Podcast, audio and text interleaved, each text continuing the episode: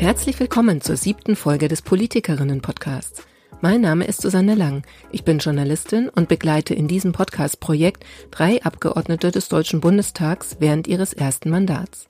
Anniko Merten von der FDP, Yvonne Rie von der SPD und Katharina Beck von Bündnis 90 Die Grünen geben in unseren Gesprächen einen Einblick in ihren politischen Alltag, der für viele Frauen, die sich engagieren und Mandate ausüben, immer noch herausfordernd ist.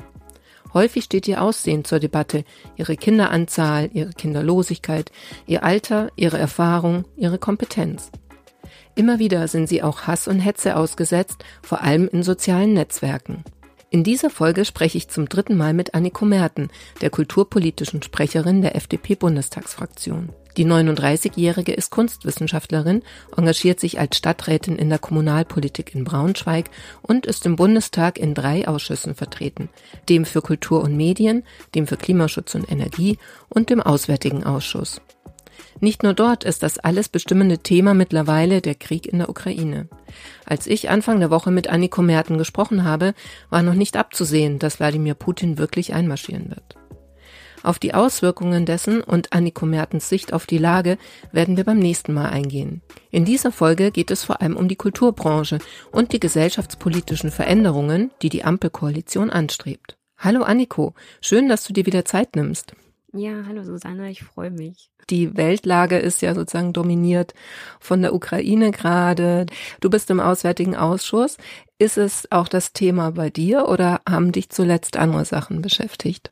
Ja, also ist auch ein dominantes Thema bei mir, ganz klar. Die Weltlage ist gerade sehr kritisch. Wir wissen nicht, in welche Richtung es geht. Und ähm, klar, das dominiert auch den Auswärtigen Ausschuss.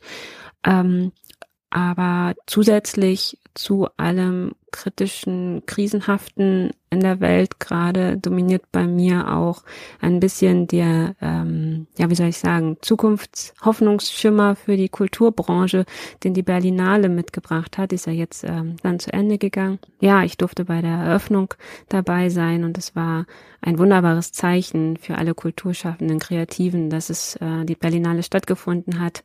Das ist unter trotz Pandemiebedingungen und äh, allen Einschränkungen trotzdem dieses ja erste Highlight des Jahres gab und das war so ähm, für mich äh, jetzt das aus der letzten Sitzungswoche so dieses äh, mein Highlight. Ja, neben allem, was kritisch gerade ist. Warst du dann auch im Austausch mit den äh, Filmschaffenden, Schauspielern, Schauspielerinnen, Produzentinnen oder hast du erstmal nur so quasi diese Glamour-Veranstaltung genossen und das schon alleine sozusagen als einen Aufbruch erlebt? Also es war beides. Ähm, ähm, die, die Organisatoren der Berlinale waren bei uns im Ausschuss. Ähm, das war auch ähm, sehr spannend zu hören, wie sie sich auch freuen, wie sie sich vorbereitet haben, auch dieses deutlich machen, dass sie die Berlinale durchziehen, in Anführungsstrichen, trotz der äh, Omikron-Variante und der Einschränkungen, an denen wir immer noch leiden. Ähm, aber äh, Chatrian und äh, Rissenbeck waren im, äh, im Ausschuss und haben eben berichtet und auch ihre selber ihre Highlights schon mal präsentiert. Da waren wir im engen Austausch und bei der Berlinale war es eher das Genießen, dieses ähm, ja sich schick machen, überhaupt wieder ausgehen können. Das war ja auch schon mal was, sich wirklich ähm, auf so einen Abend, auf so einen schönen Abend auch selber äh, vorzubereiten, ne, mit einem schönen Kleid und äh, schönen Schuhen. Also ähm, auch so einen Abend zu genießen. Einfach, äh, ja, das war so eine Mischung aus beidem. Ja, ist interessant, weil was ich so mitbekommen habe in den äh, Medien, also jetzt ne, was äh, nicht die Filmkritik, sondern wo es dann um das Festival ging, hatte ich auch so ein paar Töne gehört, ähm, dass das jetzt eher so ein Beleg dafür gewesen wäre, also die Veranstaltung oder dass es wie es stattgefunden hat, dass sich das Festival neu erfinden müsste. Mm, ja, das ist ja ein Thema, das jetzt durch die Pandemie auch immer mitschwingt, dass sich generell die Kulturszene verändern wird, dass es auch immer digitaler wird. Ähm, da glaube ich, ist auch noch viel zu tun. Ähm, wirklich auch die Möglichkeiten zu haben, der für die für uns Nutzer in dem Falle äh, und äh, und Konsumenten der Kultur auch diese Möglichkeit zu haben, digital zu konsumieren. Da sind, glaube ich, viele Einrichtungen machen schon viel, aber da geht noch, geht noch mehr. Und ich glaube auch jetzt durch diese Mischung aus Präsenzkino und digitalem Kino oder dieser ähm, ja, äh, ist, ist die Ver Veränderung sowieso schon, schwingt die so mit Gleichzeitig glaube ich aber auch, dass es ähm, durch dadurch, dass wir viel auch jetzt entbehrt haben, auch als Konsumenten der Kultur, gerade wenn ich jetzt auch an Konzerte denke oder ähm, ja überhaupt das Kino an sich ähm, mit mit allem drum und dran, äh, glaube ich, dass es trotzdem auch dieses traditionelle Kulturerlebnis weiterhin geben wird. Also ich glaube, es wird auch da eine Mischung sein aus ähm, aus dieser Veränderung, die sowieso kommt, ähm, da, da auch ähm, ja, kann man sich entziehen, muss man aber auch nicht, weil ich glaube, es ist auch eine Bereicherung, ähm, da ein bisschen, bisschen, bisschen offener zu sein und auch die Möglichkeiten zu haben, offener zu sein. Und gleichzeitig glaube ich aber auch, dass bei uns äh, Konsumenten sowohl wie auch bei den Kulturschaffenden. Ich bin ja im engen Austausch mit vielen Kreativen, auch hier bei mir in der Region, die immer sagen, oh, sie brauchen ihr Publikum, sie brauchen den direkten Beifall, sie brauchen dieses in die Gesichter schauen können, nachdem sie ihr Konzert gespielt haben, wirklich diesen, diesen Austausch auch, diesen direkten Austausch mit ihrem Publikum vermissen. Und deswegen glaube ich, wird es immer sowohl die Veränderung geben als auch ähm, ja dieses wirklich direkte nahe, was die Kultur ja auch ausmacht. Das ist immer Emotionen, das ist immer mit dabei sein, mit fiebern, mitgehen können und ähm, ja. Ist, ähm, ich hatte auch zum Beispiel, ich auch noch berichten, ähm, vor kurzem einen ein Austausch mit der Veranstaltungsbranche, ähm, die mir natürlich auch nochmal berichtet haben, wie, sie, wie es ihnen jetzt geht, ähm, was bei ihnen gerade aktuell ist und was sie auch glauben, wie die nächste Entwicklung ist. Und ähm, die Kulturbranche, da habe ich ja auch meinen ganzen Wahlkampf drumherum ausgerichtet, weil ich immer gesagt habe, ich bin ja selber aus dem Bereich und deswegen möchte ich diesem Bereich auch eine Stimme geben und das ist, findet sehr großen Anklang, also auch die Veranstaltungsbranche. Da habe ich schon auch das Feedback bekommen, dass sie sich freuen, jetzt mit jemandem zu sprechen, der das kennt der ist auch aus, die ist auch aus ihrem eigenen Leben quasi vor dem Bundestag alles weiß, was da war und auch ähm, die Pandemie ja selber auch miterlebt hat, was es für Auswirkungen hatte auf die eigenen, auf den eigenen Berufsstatus quasi. Dieses ähm, ja zu, zuerst äh, im Lockdown sein und immer noch irgendwie im Lockdown sein und nicht wirklich durchstarten zu können. Also viele haben mir berichtet, dass es da auch kein ähm, öffnen, jetzt ist alles wieder offen und möglich geben wird, sondern ganz im Gegenteil, es eher so sein wird, dass es immer noch eine Phase des Übergangs geben wird, weil nicht automatisch alles, was jetzt abgesagt oder verschoben wurde, direkt wieder starten kann. Das ist gar nicht möglich, weil ähm, Arbeitskräfte fehlen, weil Räume fehlen, weil es Terminüberschneidungen gibt und das alles zu koordinieren, so dass es irgendwann wieder so einen normalen Anführungsstrichen Rhythmus gibt, äh, um wirklich Kultur zu konsumieren. Das wird noch dauern. Und das muss man auch mit in, in, in den Blick nehmen. Und da sind wir jetzt gerade in den Gesprächen und ähm, haben jetzt zum Beispiel auch in der letzten Sitzungswoche ähm, das Kurzarbeitergeld zum Beispiel nochmal verlängert, äh, um da Möglichkeiten zu haben, auch die Branche zu unterstützen. Und auch so sind wir weiter, weiter im Austausch, was es für, was es noch für Möglichkeiten gibt oder was halt eben immer noch akut unter den äh, ja, Nägeln brennt sozusagen. Welche Forderungen kommen denn dann genau oder werden genau an dich rangetragen? Also jetzt auch von Filmschaffenden oder eben der Veranstaltungsbranche, also wenn man im weiteren Feld Kulturbranche ähm, mal nimmt. Also die freuen sich, dass du ihnen eine Stimme gibst, aber ich kann mir vorstellen, sie haben auch ganz konkrete Forderungen. Wie äh, könntest du ihnen helfen? Ja, eben genau dies zu verdeutlichen, dass es nicht so ein einfaches, jetzt geht alles wieder gibt, sondern ähm, auch die äh, Unterstützung und die Förderung, die es gibt, auch dahingehend auszuweiten, dass sie ähm, auch noch äh, im Zeichen des Übergangs ähm, gerne Möglichkeit haben, auf bestimmte ähm, Rahmenbedingungen zurückzugreifen, wie zum Beispiel das Kurzarbeitergeld. Das ist eine ganz klare Forderung. Wir haben es ja jetzt verlängert, erst einmal bis in den Sommer. Die Veranstaltungsbranche sagt ganz klar, das ist ihnen zu kurz. Das haben wir auch aufgenommen, aber es ist ja auch immer ein Aushandlungsprozess.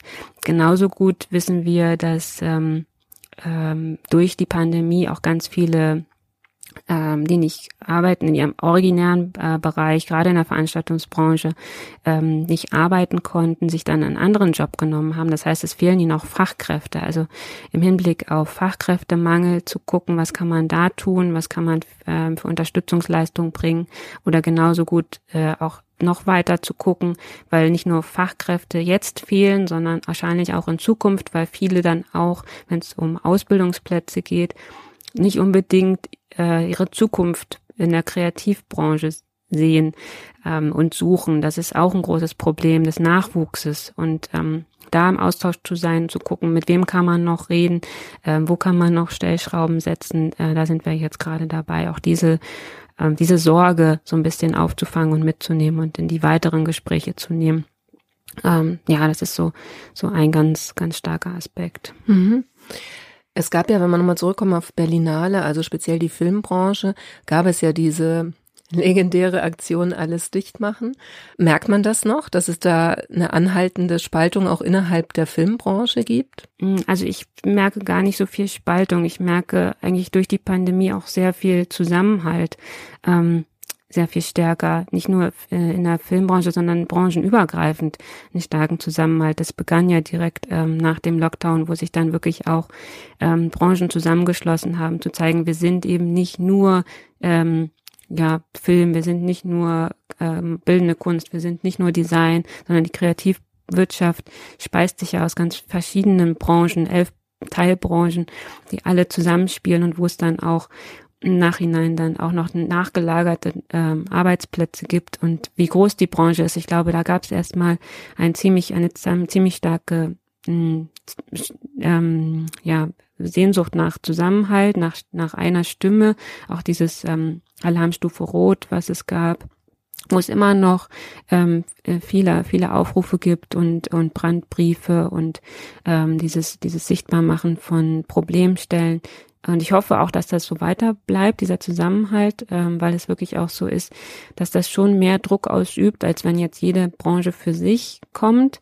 Ähm, weil äh, da bin ich auch hier in der Region ziemlich stark, im, also in meiner Region im Austausch mit den Kreativen, wo ich immer sage, ja, ihr meint vielleicht, ihr habt originäre Probleme nur für euch, aber wenn man dann ins Allgemeine schaut, glaube ich, gibt es ähm, über, übergeordnete Probleme, die man dann nur durch Zusammenhalt wirklich ähm, äh, mit Nachdruck angehen kann. Und das ist eben zum Beispiel Fachkräftemangel oder Räume, das Thema Räume, das, die Zugänglichkeit, die ähm, Teilhabemöglichkeiten.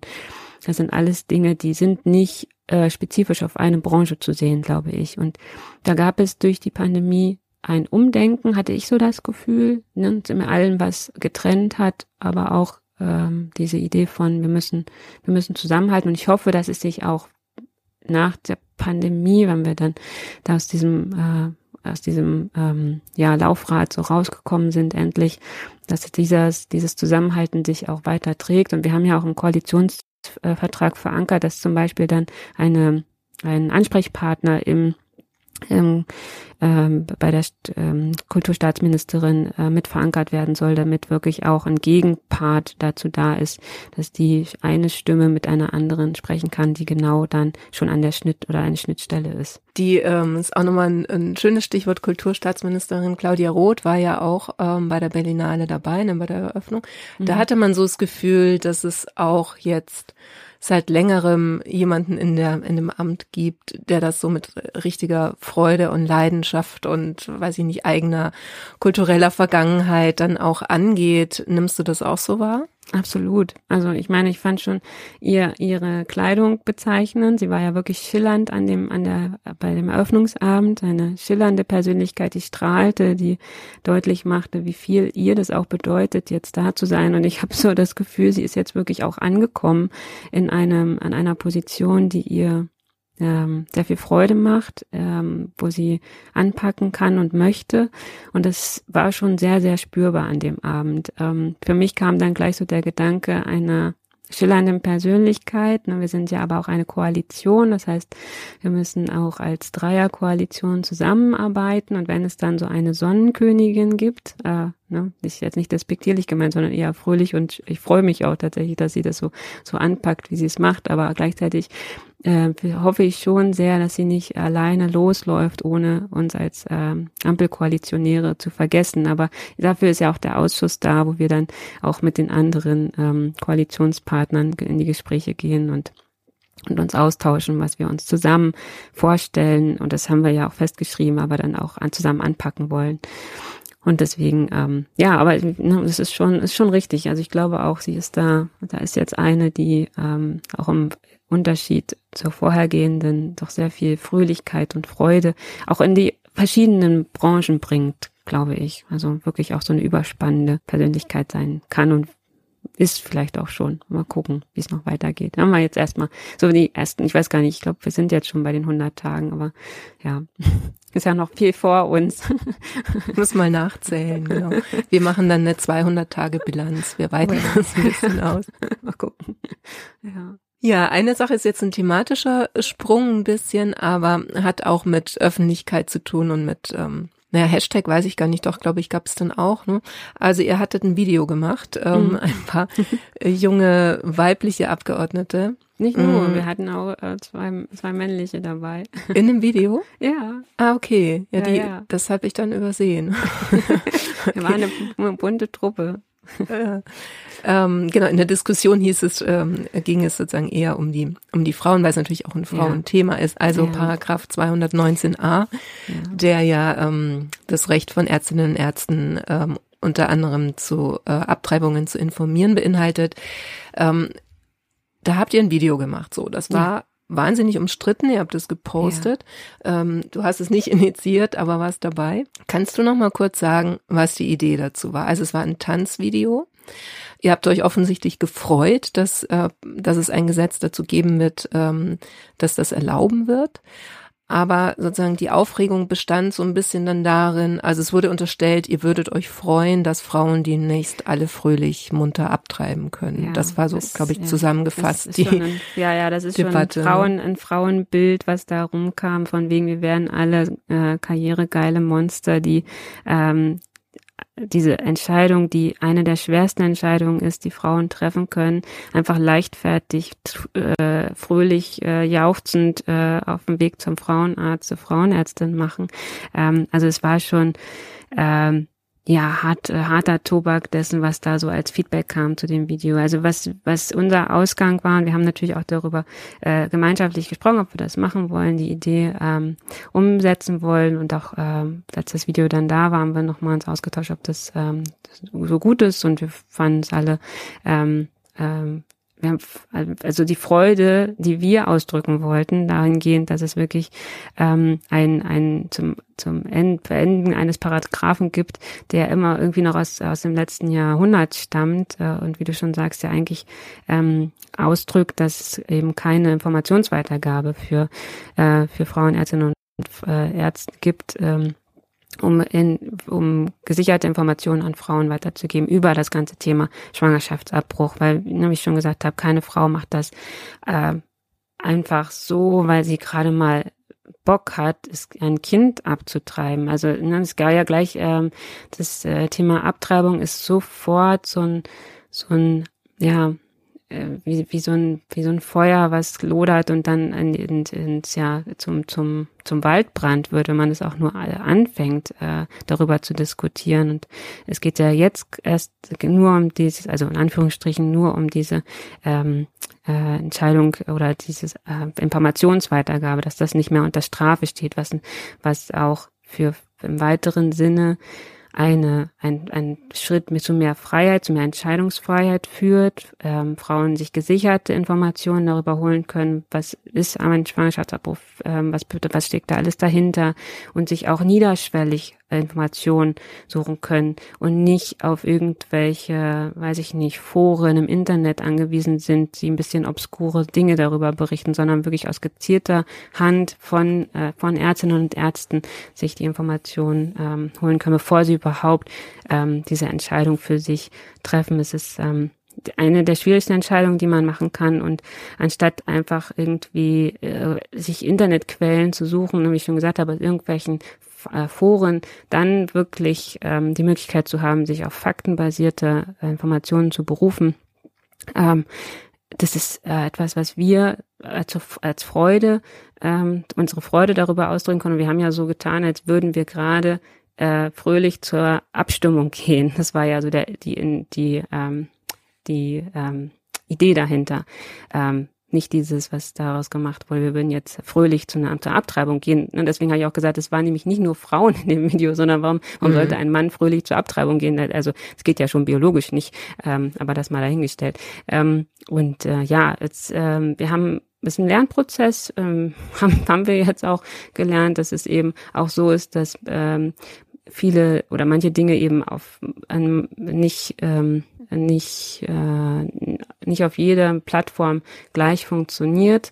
Ähm, es ist ja auch so durch die Decke gegangen, weil es eben auf Twitter war und äh, Twitter ist für solche ähm, thematischen thematisch schwierigen Sachen ja ähm, auch ein ein äh, weiß ich nicht wie wie so ein wie so ein Kolosseum voller Gladiatoren ne? wenn man sich da einmal reinredet dann kann man eben auch vom Löwen gefressen werden und ähm, das ist äh, das ist passiert aber wie jede jeder Shitstorm ein großer Tsunami ist ebbt er auch wieder ab und ähm, ja, ich glaube, wir haben, wir haben das Video runtergenommen, wir haben gelernt, wir haben uns ent, entschuldigt und äh, haben auch verstanden, dass wir dieses, dass dieses hochsensible Thema eben auch ja missverständlich ausgedrückt wurde von uns. Aber nichtsdestotrotz, äh, wenn es dann um die Debatte geht, stehen wir dahinter, äh, weil es schafft Freiheit äh, für die Frauen, Möglichkeiten, sich ähm, mit gesicherten Quellen entscheiden zu können.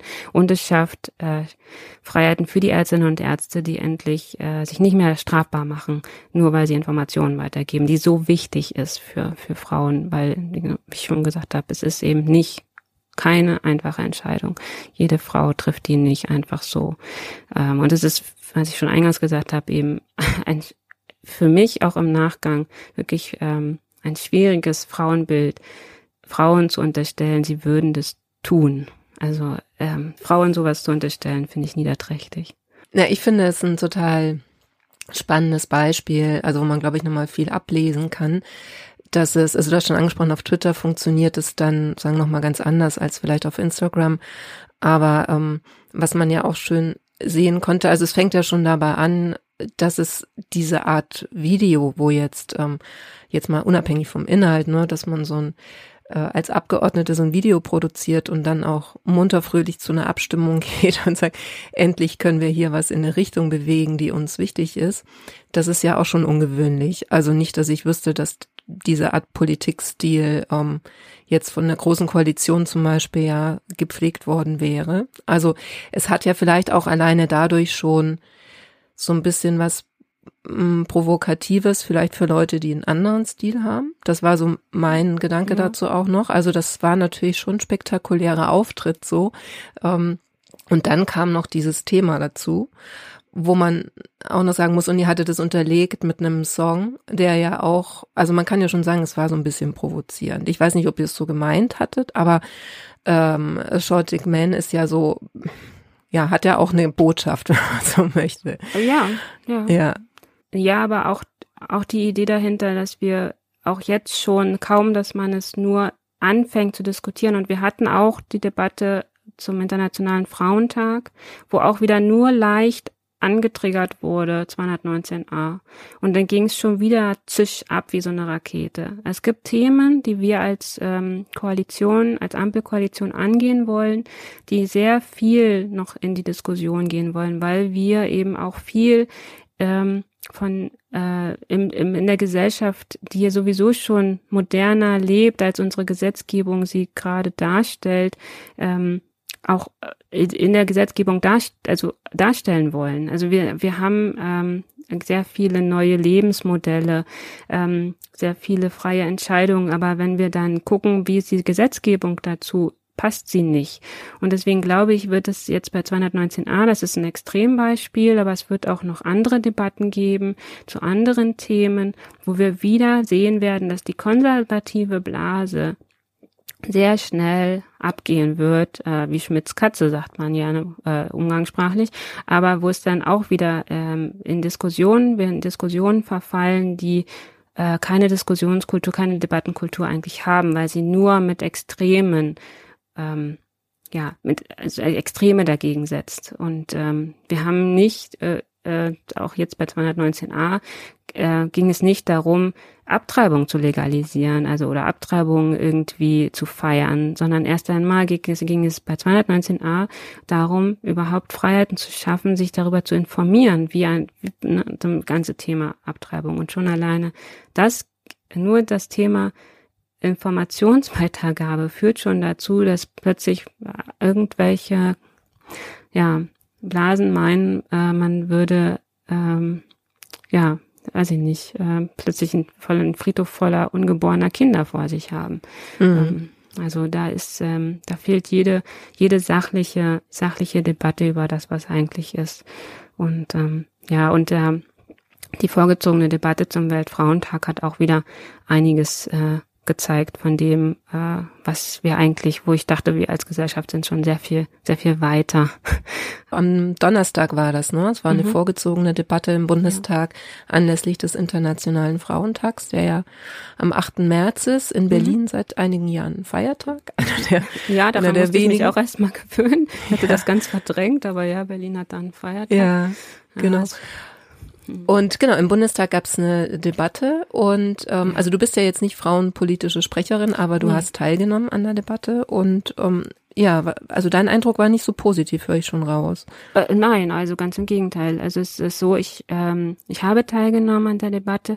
Also ich hätte auch so teilgenommen an der Debatte, aber ich bin auch seit einiger Zeit gewählte Schriftführerin, habe noch zu meinen Ausschüssen auch noch jetzt das Privileg, vorne äh, neben der Präsidentin zu sitzen, beziehungsweise auch bei Wahlen und Abstimmungen mitzuwirken und ähm, habe am letzten Donnerstag äh, eben neben Katrin Göring-Eckert gesessen während der Debatte zum, ähm, der, also der Vizepräsidentin. Und das ist so, ähm, als Schriftführerin muss ich neutral sein. Ich ähm, bin klar Angehörige meiner Fraktion, ähm, aber wenn ich da vorne sitze, muss ich muss ich neutral sein und ich äh, das fiel mir tatsächlich schwer bei manchen Rede, Redebeiträgen, besonders bei den ähm, Rede bei dem Redebeitrag von äh, Beatrix von Storch, der ich gar nicht äh, so viel Breite geben möchte, weil es ist wirklich indiskutabel, aber mir war, also mir, ich wusste gar nicht, konnte gar kaum an mir halten. Äh, so ging es mir. Es hat mich sehr, sehr aufgewühlt. Und ähm, ja, das ähm, Mhm. Das heißt so, also damit man das äh, vielleicht noch mal ein bisschen mhm. besser nachvollziehen kann, das heißt Schriftführerin, du führst ein Protokoll, also du äh, musst nee, sozusagen ich, also, also genau, also anders. Äh, Schriftführer, genau, Schriftführer, äh, es gibt zwei äh, Schriftführer, die während der Sitzungen neben der Präsidentin sitzen oder dem Präsident, Wolfgang Kubicki ist ja auch ein Vizepräsident, haben wir ja auch. Ähm, und ähm, es ist so, die Schriftführerin oder Schriftführer, der links neben der Präsidentin sitzt, macht die Rednerlisten. Das heißt, jeder ähm, parlamentarische Geschäftsführer der Fraktion meldet an, zu dem und dem Tagesordnungspunkt wird der oder diejenige äh, sprechen mit so und so viel Redezeit. Dann werden Redelisten erstellt. Und ich habe eben links gesessen und habe Redelisten erstellt für nachgelagerte Tops, die später im Tagesverlauf ähm, gekommen, gekommen sind. Und rechts von der Präsidentin, da werden Redezeiten dokumentiert. Also äh, man hat ja als, ähm, als Fraktion ähm, nur bestimmte Redeminuten und ähm, da wird dann ganz penibel aufgeschrieben, die Abgeordnete hat von dann bis dann gesprochen, weil das auch eine Debatte ist immer in bestimmten Zeiträumen angesetzt. Es gibt 67 äh, Debatten, die 67 Minuten lang gehen, es gibt Debatten, die gehen 31 Minuten, dann gibt es aktuelle Stunden und um diese Zeit einzuhalten und die Debatten nicht ausufern zu lassen, dokumentiert man Redezeiten. Und das macht der Schriftführer rechts und ähm, gleichzeitig gucken wir aber auch, ob es Wortmeldungen gibt, Interventionen gibt, ob es ob, ähm, jetzt auch gerade in Pandemiezeiten, ob die Maske richtig sitzt. Ne? Wir sitzen ja da dauerhaft mit Maske, außer diejenigen am Rednerpult, die dürfen die Maske abnehmen die FFP2-Maske. Ähm, ja, also wir kontrollieren so ein bisschen die, das, das Plenum, was da eigentlich passiert vor uns. Und das machen wir. Und ich hatte da an diesem Donnerstag meinen ersten Einsatz als Schriftführerin links und habe eigentlich Rednerlisten erstellt, aber habe natürlich auch mein Ohr bei den Debattenbeiträgen gehabt und ja. Ja, okay. Das heißt, du hättest, ähm, du darfst dann auch nicht mitdiskutieren, wenn du Nein. in dieser Funktion da bist, hättest aber eigentlich gerne. Auch was gesagt. Also ich hätte auf jeden Fall einen Zwischenruf gemacht. Weil, ja, äh, ja also äh, das auf jeden Fall. Und wir hatten aber auch, äh, also ich, ich habe ja schon gesagt, ich wäre sowieso da gewesen bei dieser Debatte, weil wir uns äh, als Frauengruppe der FDP-Fraktion auch gesagt haben, das ist eine ein Frauen, also es geht um den Internationalen Frauentag, deswegen wollen wir als Frauen auch so viel wie möglich Präsenz zeigen im Plenum und deswegen wäre ich auch so bei der Debatte da gewesen, aber dann äh, innerhalb meiner Fraktions, meinem Fraktionstortenstück sozusagen, hätte da bei den anderen gesessen und hätte dann auch was dazwischen gerufen oder hätte auf jeden Fall hätte ich nicht nicht einfach äh, still, wäre ich nicht still da gesessen ähm, und äh, hätte nur in Anführungsstrichen die Augen verdreht und den Kopf geschüttelt. Das, das mhm. habe ich mir nicht nehmen lassen. Das so, ne, so weit ging es dann wirklich nicht. Also Neutralität hin oder her. Ähm, irgendwie ist auch mal gut. Also ich finde es total okay, wenn wir jetzt auch nicht länger über Beatrice von Storch reden. Also ja, ich, ich wenn es nur kurz, genau, für Leute, die es nicht mitbekommen. Also sie hatte ja, es ging um die, die ähm, Trans-Abgeordnete Tessa Ganserer, die mhm. ja, der sie quasi abgesprochen hat, dass sie eine Frau ist. Also das ja, muss man jetzt, glaube ich, auch tatsächlich nicht, nicht vertiefen. Also es gab da nochmal eine äh, Gegenrede von Britta Hasselmann. Ja, unglaublich gut. Sie hat sehr genau. gute Worte gefunden. Das war wirklich, ähm, ja. Genau. Ähm, ich würde das auch gerne nochmal so ein bisschen ausblenden, weil das ja auch so dieser, dieser typische AfD-Krawall auch letzten mhm. Endes ist, der vielleicht ja auch genau von den Debatten ablenkt, die wir ja vielleicht führen sollten. Also ich zitiere mal jemand anderes, die Christine Finke. Ich weiß nicht, ob dir der Name was sagt. Die ist ja Kommunalpolitikerin nee. in ähm, ich glaube in Konstanz, wenn ich es mir richtig gemerkt habe, genau, also im Bodensee, Süddeutschland, mhm. und äh, twittert auch sehr viel und sie hatte an dem Tag äh, relativ enttäuscht getwittert, also sie hatte sich das, die Debatte im Bundestag angeschaut und ähm, meinte, es bleibt einfach nur ein schales Gefühl, Plattitüden, Allgemeinplätze, wohlfeile Worte, aufgeschaukelte Empörung und am Ende wirkt Frauenpolitik belanglos bis bizarr. Ähm, mhm. Das ist ja auch so ein relativ ich würde mal, also einerseits hart, aber natürlich auch große Enttäuschung, würde ich sagen, spricht daraus. Ähm, wenn wir jetzt eben den Krawall mal abziehen und rein inhaltlich drauf gucken, kannst du das verstehen, dass so ein Eindruck entstanden ist? Ähm, ja, ja, ja, jein.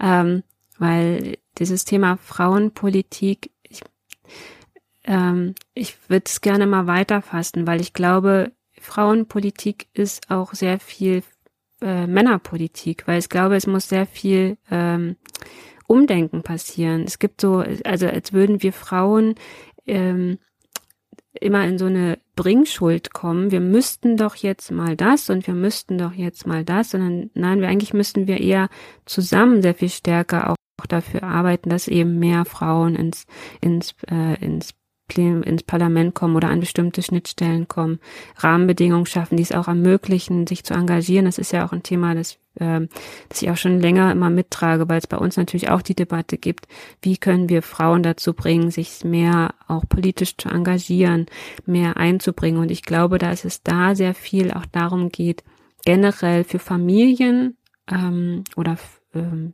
ja, für Familien ähm, Möglichkeiten zu schaffen, dass es eben Freiräume gibt, um etwas, so etwas zusätzlich noch machen zu können. Weil Politik ist, wenn wir jetzt mal von der Bundestags- oder Landtagsebene absehen, Ehrenamt. Ähm, auch ich bin ja auch Ratsfrau und das wäre ein reines Ehrenamts, ähm, äh, oder ist ein reines Ehrenamtsmandat. Das machen viele neben dem eigentlichen Beruf, werden dann von ihrem Arbeitgeber Goodwill ähm, mit, mit Goodwill entlassen, entla äh, freigestellt für diese Zeit, wo, äh, wo der Rat der Rat der Stadt tagt, beziehungsweise auch die Ausschüsse tagen, weil normalerweise ist das ja innerhalb der Arbeitszeit, weil logisch, die, die Verwaltung sitzt ja da mit drin und für die Verwaltung ist es Arbeitszeit. Für die Politiker, die die Verwaltung ähm, kontrollieren, ist es auch ihre Arbeitszeit, aber eben im Ehrenamt, was sie dann ausgleichen müssen. Und das erstmal zu schaffen und zu machen.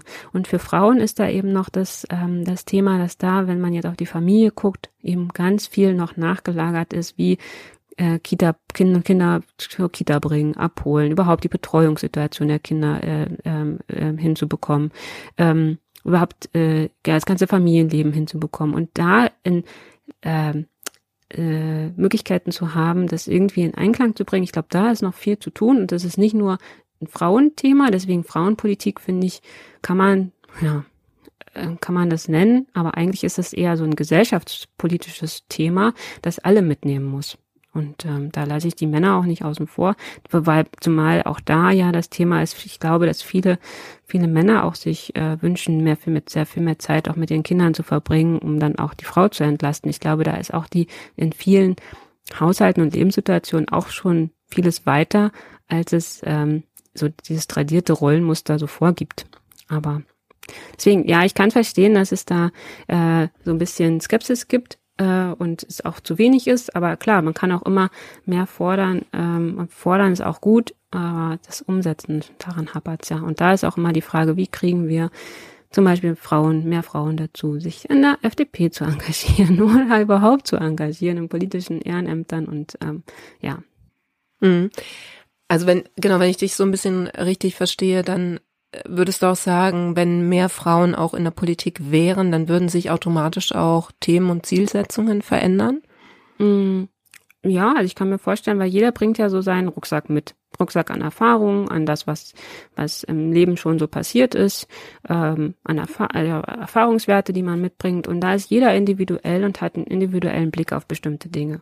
Und wenn viele individuelle Blicke äh, zusammenkommen, ähm, dann kann man Veränderung anstoßen ähm, wenn man nichts sagt und äh, sich immer nur klein hält und meint, ah ja, die, die machen das dann schon. Nee, ne, so funktioniert das ja nicht.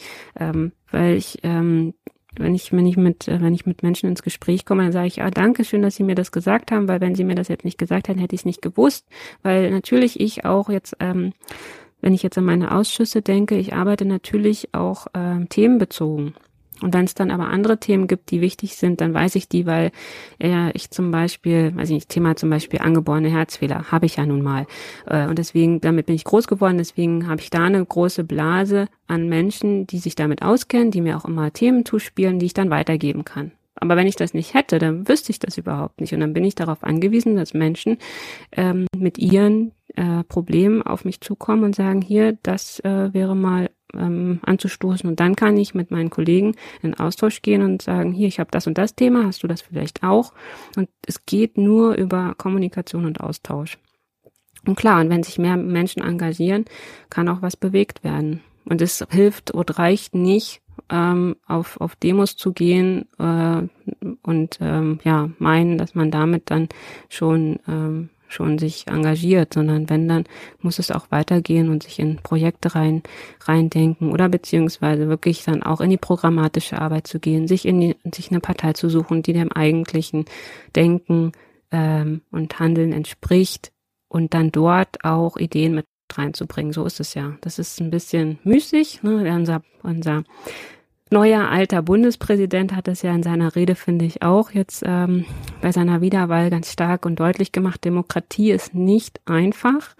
Äh, Demokratie ist sogar sehr äh, anstrengend für uns, aber es ist das System und die, das, die, ähm, das die Politik, die uns eben aber auch so leben lässt und die Freiheiten lässt, die wir jetzt haben, von Meinungsfreiheit, ne, dass äh, auch so eine Beatrix von Storch eben da überhaupt stehen kann und sowas sagen kann. Ähm, ähm, das ist, weil wir sagen, solange es nicht ähm, einen bestimmten Wert überschreitet äh, oder einen bestimmten Punkt überschreitet, darf sie das eben weil wir das auch aushalten müssen als Gemeinschaft. Und ich glaube, wir sind auch stark genug als Gemeinschaft, um das zu machen und zu können. Aber es ist eben nicht dieses ähm, andere System, was von oben herab delegiert, sondern wenn wir unten nichts anstoßen und nichts verändern und uns einbringen, dann wird da nichts verändert. Mhm. Status quo, so. Ja. ja. Ja, ja. Ähm, genau, ich dachte gerade nur, so ein kleiner Zusatzgedanke, ähm, dass man auch gar nicht so viele Frauen demonstrieren sieht. oder oder ähm, also ich, mir fällt es oft auf bei, ich nehme mich aber gar nicht aus, ne? Also es ist jetzt mhm. kein äh, Blaming von anderen, sondern ähm, auch wenn man so auf Mütter oder Eltern geht oder so, ähm, manchmal denke ich auch, naja, wir sind auch nicht laut genug. Also, und es ist kein Wunder, dass wir nicht laut genug sind, weil wir mit tausend anderen Dingen beschäftigt sind.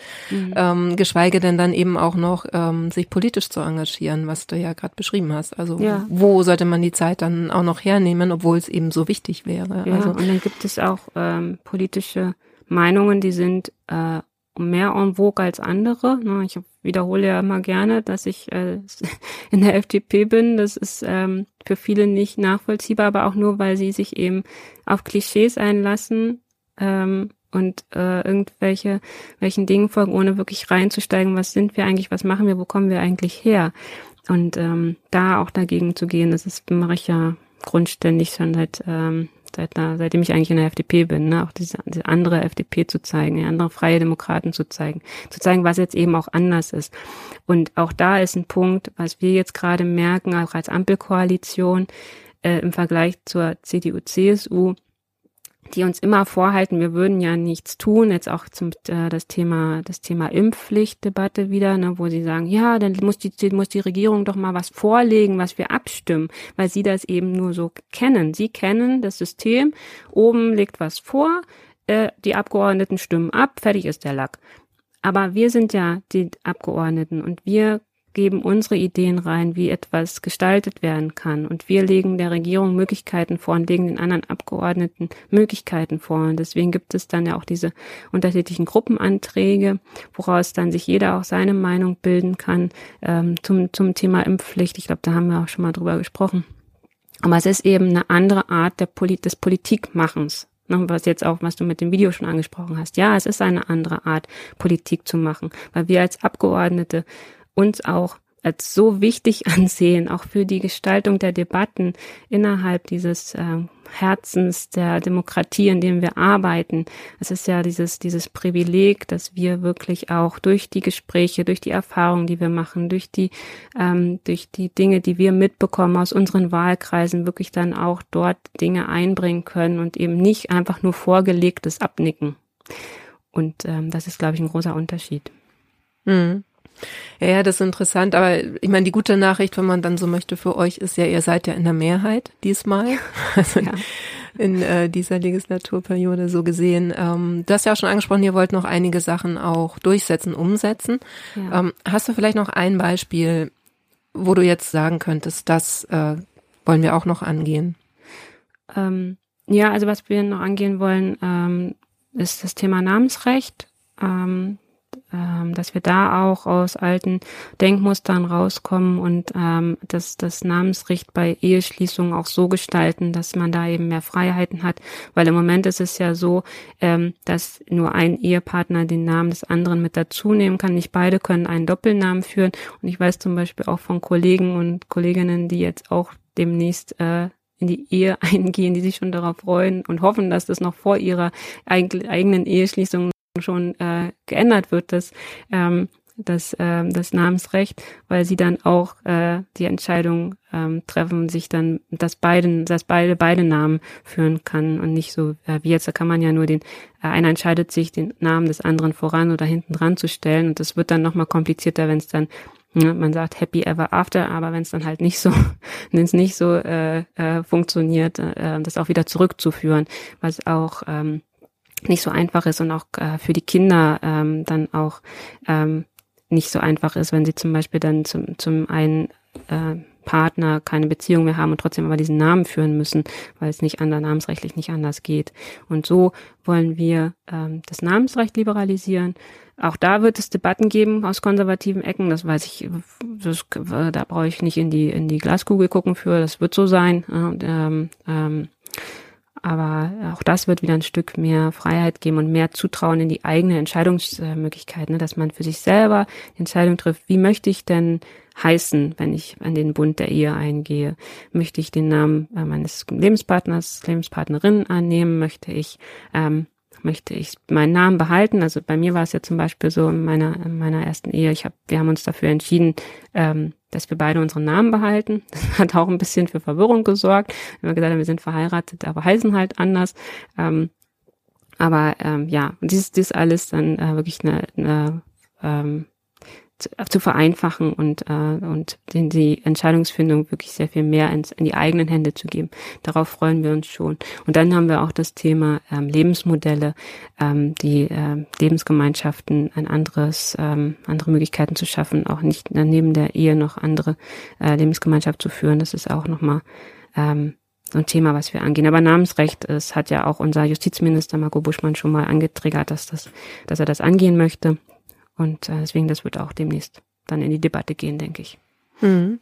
Ja, bin ich auch gespannt. Also kann, muss ich jetzt nicht ausführen, aber äh, war bei uns auch Thema. Eine Sache ähm, wollte ich dich noch fragen, so zum Abschluss. Du hast ja auch die erste Rede gehalten. Ist jetzt schon ein bisschen länger her, aber ähm, kannst dich, denke ich mal, sicher noch gut dran erinnern. Wie war es? Ja, das war Hammer. Äh, es war auch so bin relativ entspannt in die Sitzungswoche reingegangen. Weil ich dachte, ach, na ja, ne, eigentlich war das Thema Umzug für uns als Büro. Ich habe jetzt endlich mit meinen Leuten ein, richtig, ein richtiges Büro, wo wir auch alle sitzen können. Also wenn dann ne, auch Corona es zulässt, können wir wirklich jeder ähm, mit vielen, mit vielen in unserem, in unserem Büro sitzen. Und eigentlich war das Thema Umzug groß im Mittelpunkt für mich in dieser Sitzungswoche, abgesehen von den thematischen Sachen. Das Thema Rede stand gar nicht auf dem Plan. So. Und dann haben wir äh, Dienstagabend in der Fraktionssitzung erfahren, dass äh, ich Donnerstagnachmittag eine Rede zur deutschen G7-Präsidentschaft halten darf. Ähm, und ja, es war äh, äh, sehr viel äh, schnelle Vorbereitung, äh, kein großes Proben. Äh, ich hatte eigentlich mir auch vorgestellt, wie ich aussehen werde, wenn ich da an diesem Pult stehe, habe aber das Kleid, was ich äh, zu meiner ersten Rede äh, tragen wollte, zu Hause liegen lassen, weil ich dachte, ach, das ist, äh, das, äh, dass ich wirklich da am Pult stehe, ist, ist, äh, ist nicht so groß die Wahrscheinlichkeit. Also äh, nächstes Mal. ähm, und ja, und dann habe ich aber den Trick gemacht. Ich habe mich am Mittwochabend schon einmal probeweise ran hingestellt, habe einmal schon mal geübt, wie es ist, da hinzugehen und an diesem Pult zu stehen und ähm, die Perspektive einzunehmen, wie es dann aussehen wird, wobei ich dann wirklich, als es dann soweit war, von der Perspektive nicht so viel hatte, weil ich voll im Tunnel war, nur gedacht habe, äh, hier, ähm, ne, hier mein Manuskript, äh, alles gut, ne, da sind meine Leute, da muss ich hingucken. Und dann zack runter und dann hatte ich ja ähm, diese einen, diesen einen Zungenbrecher da drin, wo ich dann heilfroh war, dass ich den geschafft habe. Und es ist so, dass du, ähm, wenn du deine Rede gehalten hast, dann kannst du ähm, das Manuskript abgeben an die Protokollanten oder an die, an die, an die Stenotopisten und bekommst dann ähm, ein, ein, deine, deine, dein Manuskript zurück mit den äh, Anmerkungen, also wenn es zum Beispiel Zwischenrufe gab oder Zwischenklatscher. Und ähm, ich habe es dann auch zurückbekommen und fand es sehr schön, dass, ähm, dass ich mehrere Zwischenklatscher hatte, ähm, auch von allen Fraktionen und an einer Stelle, wo ich diesen Versprecher, oder nicht Versprecher hatte ich ja nicht, sondern wo ich froh war darüber, dass ich das geschafft habe, da steht dann in meinem äh, Protokoll, äh, steht oder meinem Manuskript steht dann Heiterkeit in, bei allen Fraktionen, Heiterkeit und Applaus von allen Fraktionen. Und ähm, das war schon, fand ich, ähm, finde ich schön, dass das in meiner ersten Rede als Punkt mit dabei steht und ähm, ja, vor mir war Gregor Gysi dran als Redner. Oh, das ist und, natürlich auch, äh, da ja, ist die Latte hochgelegt dann. Da ist die Latte hochgelegt, dann kam ich und dann saß ich wieder auf meinem Platz nach der Rede und ähm, habe äh, Glückwünsche gekriegt von meinen von meinen Leuten, auch von ähm, von anderen und guck mich, drehe mich um, wer steht vor mir, steht Gregor Gysi vor mir und sagt, äh, das war Ihre erste Rede gerade, ne? Ich so, ja, ja, Sie haben heute alle gewonnen, einschließlich mich. Dann dachte ich, okay, dann machte Fistbump mit mir und ich dachte, okay, ähm, mein Verhältnis zur Linken ist ja ne, eigentlich nicht so und ähm, äh, nee, ähm, ja, ich habe das dann ähm, als als als Nettigkeit angenommen, aber es war eigentlich so, ja, warum ausgerechnet du, ja, genau, setzt du zu mir, ich mal so, aber ja, das war so mein kleiner Wermutstropfen, wobei es halt, er wollte nett sein, das auch, äh, äh, ich sehe es auch als, als Respektbekundung, aber ja, macht für mich mit meinem Verhältnis zur Linken so ein bisschen schwierig, ne? Mhm. Aber es hat dich in dem Moment gefreut, dann. Ja, ich auch. war auch froh, überhaupt äh, das hinter mir zu haben, die vier Minuten. Ich hatte vier Minuten Redezeit, habe sie auch fast eingehalten, äh, kaum überzogen, glaube ich. Ich muss noch mal, müsste noch mal gucken, wie viel ich jetzt wirklich hatte. Ich weiß nur, dass ich irgendwann mal, es gibt ja diesen ähm, eine Zeit, die runterläuft, während du redest. Und äh, ich habe dann zwischendrin irgendwie gesehen, oh, ich habe noch anderthalb Minuten und bin bei Blatt zwei in der Mitte. Und dann dachte ich, oh, jetzt muss ich aber mal langsam einen Zahn zulegen, damit ich nicht meine Redezeit sprenge. Ja. Ja, aber es war auch der Tag, da hatten wir vorher, ich meine, einen kurzen Einschub, da ähm, äh, die Gedenkstunde für, äh, als Erinnerung an den Holocaust und im, äh, mit in den Gedanken noch an die an die Gedenkstunde vom Morgen an dieses Pult zu gehen, wo vorher wirklich diese Gedenkstunde abgehalten wurde, ähm, und äh, die Zeitzeugin gesprochen hat, das war herausragend. Also ähm, alles in allem war es ein Hammertag und wir haben auch angestoßen im Büro und ich war irgendwie wirklich äh, ja im totalen Tunnel und ähm, ja. Jetzt muss ich ein bisschen fies nachfragen, was war denn der Zungenbrecher? äh, Build Back Better World Initiative. das ist, und dann sagte mir irgendwie mein, mein Kollege Frank, äh, du hättest das auch abkürzen können, so und so. Und dachte ich, ey Frank, das hätte es jetzt nicht besser gemacht, ja. Also ich bin froh, ich habe das dann geschafft und ähm, war auch gut. Ja. Gut, ja, vielen Dank für ja. den Einblick der letzten Wochen. War spannend. Viel war es. Ja, viel, ja, genau. Dann ähm, kannst du einen kurzen Ausblick noch machen, was demnächst ansteht vielleicht. Ähm, jetzt ist erstmal Wahlkreis angesagt, ganz viel äh, Termine im Wahlkreis, die ich habe. Ähm, ich besuche Energiefirmen, ich besuche Kultureinrichtungen hier bei mir in der Region. Ich habe ein paar Gespräche zu klimapolitischen ähm, Dinge, auch digitale Termine. Ich werde auch zwischendrin mal kurz nach Berlin nochmal fahren, weil meine Sitzungswochen sind immer so voll, dass ich gar nicht alle Anfragen zu Terminen wahrnehmen kann, so dass ich auch in der, in der Wahlkreiswoche, die ich ja originär bei mir in der Region verbringe, auch mal nach Berlin fahren muss um überhaupt den äh, Anfragen, die kommen, äh, hinterher zu kommen und dann auch dem nachzugehen äh, und dem zu entsprechen. Ähm, genau, und dann im März sind zwei Sitzungswochen hintereinander. Wir haben Haushaltswoche im März und ja, dann ist ja auch mein, mein Geburtstag noch, äh, also der März wird auch nochmal voll. Und ähm, bis dahin ist erstmal, jetzt erstmal, ja, bis Mitte März Wahlkreis angesagt. Ja, vielen Dank, Anniko. Ich danke dir. Und dann äh, alles Gute, bis zum nächsten Mal. Für dich auch, pass gut auf dich auf. Danke auch euch fürs Zuhören. Mehr Informationen zum Projekt findet ihr unter www.diepolitikerinnen.de. Ihr könnt natürlich den Podcast gerne abonnieren, freuen wir uns. Ihr könnt auch den Newsletter abonnieren.